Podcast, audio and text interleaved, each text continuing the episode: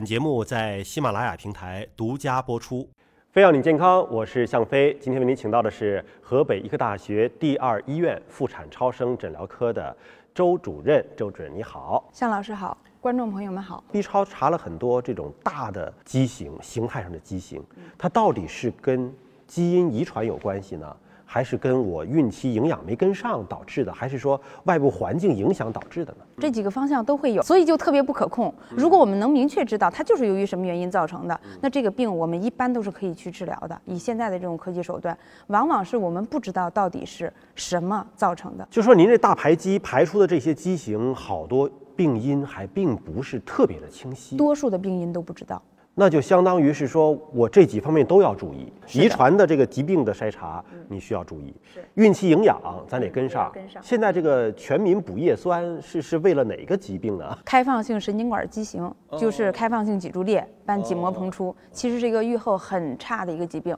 所以说我们在叶酸增补的这个问题上，我们觉得咱们国家是特别获益的。起码说这个疾病，嗯咱们弄明白了，你补充叶酸可以大幅度的降低它的发病率。是的，那现在确实的情况呢，因为普遍孕妇都在吃叶酸了，神经管脊柱裂就没有了吗？不能完全没有，因为首先啊，就是你不能保证每个人都按你的要求去吃。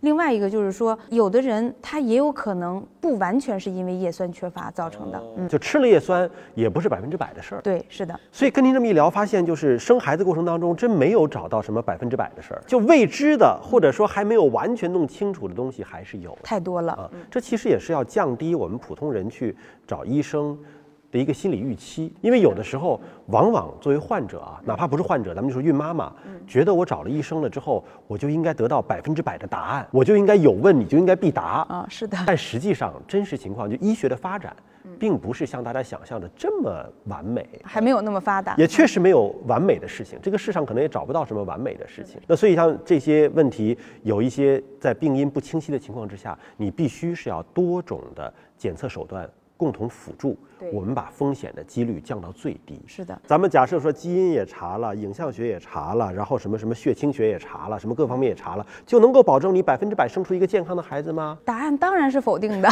也保证不了，是的，是吧？是的，我们就尽量吧。我们现在是规范的用三级预防，我们现在国家推行的三级预防已经有非常非常好的这种结果了。三级预防，一级一级的，一关一关的过吧，就是多种方法一起来，其实像我们今天跟大家聊聊这些科普知识，也能够算到一级预防里了。这就是对吧前期的，对，哎就是增加大家的一个认知度，起码让你知道说，我在这个期间我需要去做哪些检测，别说为了省钱，尤其咱现在还不花钱，很多民生项目确实是由于这个免费之后，让大家获益非常多，孕前也要做 B 超吗？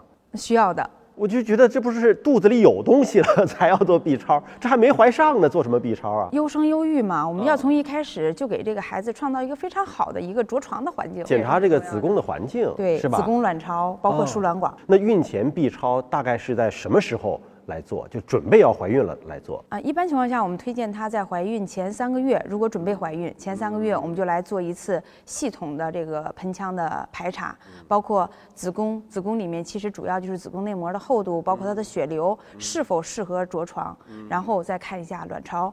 两侧的卵巢里面有没有合适的卵泡作为种子，将来受精。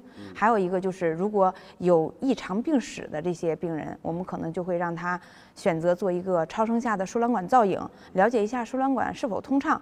这样的话，为她怀孕做一个准备。那三个月呢，就是说我们做完这些检查之后，可以有一个时间，如果有一些小小的异常，我们可以让她有个时间去调节。就有一些干预的手段。对，是的。那是不是有这个情况？就有些人可能已经打算要怀孕了，结果后来发现怀不上，怀不上是不是也有说到您这儿来做个 B 超检查一下到底是什么问题？嗯，这是必经之路。必经之路。对，是的。就您刚才说的卵巢、输卵管、子宫子宫这三个方面，对都可以通过影像学来看，是的。算是像阻塞呀或者什么卵泡的一些这个问题，是吧？对，其实从子宫来讲，关注的是内膜，内膜里面，比如说有没有息肉，是不是内膜特别薄，然后不利于着床，还有就是肌壁间是不是有一些病灶，比如说子宫肌瘤啊等等的这些，会影响她怀孕。子宫肌瘤据说啊、是妇科非常常见的一种疾病，是的。而且很多女性有这样的一个想法，说子宫肌瘤不要管它，等你怀孕生孩子的时候啊，在你生孩子的同时，那瘤儿就取出来了，是这样吗？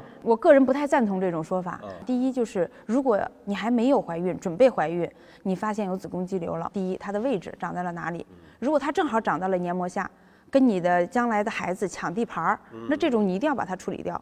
还有一种就是，它虽然长在了肌壁间或者是浆膜下，就长得不影响着床的位置，但它长得个儿很大，这样我们就要先处理它，因为一旦我们成功受孕之后，这个子宫肌瘤多数都会。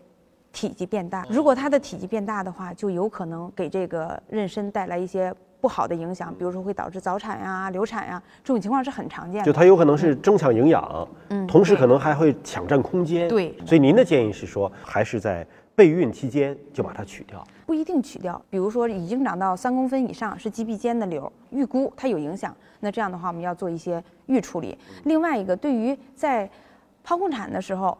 去选择挖除子宫肌瘤，我觉得并不是所有的医生都会选择这个术式，因为有一个问题啊，就是说在孕期这个肌瘤会变大。如果你的分娩结束了之后，你比如说你正常分娩了，结束了之后，这个肌瘤有很多它还是会缩小的。它缩小了之后，事实上你不需要那么大的创伤把这个瘤处理掉。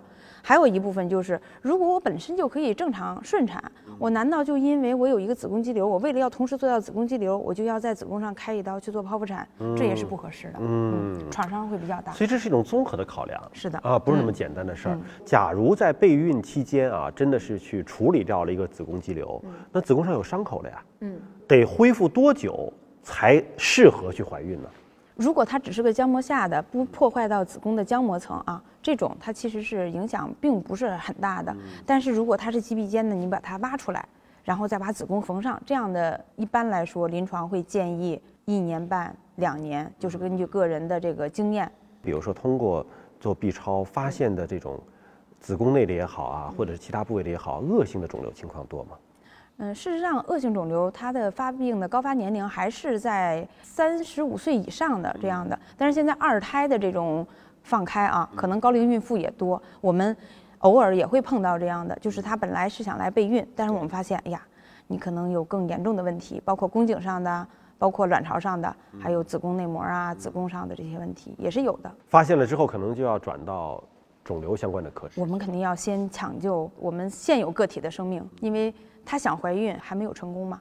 嗯，但有没有那种情况？我觉得可能对于病人自己和医生来讲都是一个两难的选择，就是她其实已经怀上了，嗯，肚子里已经有宝宝了，嗯，然后结果通过做 B 超也好，做其他影像，发现孕期有恶性的肿瘤。这种情况，比如说医生会给什么样的建议啊？家属可能会希望，包括妈妈本人可能都希望说，我是不是可以先把孩子生下来？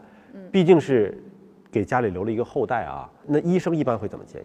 事实上，在这个问题上，我们可能只有告知这个患者你目前状况的这个权利，我们没有任何权利帮他做一些决定。其实每个人可能自己的家庭环境啊都不太一样，跟他自己的意念也有很大的关系。这个时候，我们是特别尊重孕妇的意愿的。那会有一个优先的情况，或者是说利弊吧？比如说这个时候先做肿瘤的切除，对孩子会不会造成伤害？或者说，这个时候如果等待着孩子怀胎十月顺利生产，会不会延误肿瘤的治疗？一定会的，就是无论这两个方向都是会的，都是会的。你比如说卵巢上有问题，我去切除卵巢，我们妊娠所需要的这些激素就完全没有了，这种一定是会有影响的。比如说是一个宫颈的问题，那你在怀孕期间做一个宫颈的手术。对这个孕妇来讲，对这个胎儿来讲都是非常危险的。所以这个时候真的是人性的拷问了啊！从医学角度来讲，可能就无法做到两全，是这样，是吧？无法两全。非常感谢您和我们分享。那么今天节目就是这样了，感谢您的关注，下期节目时间我们再会。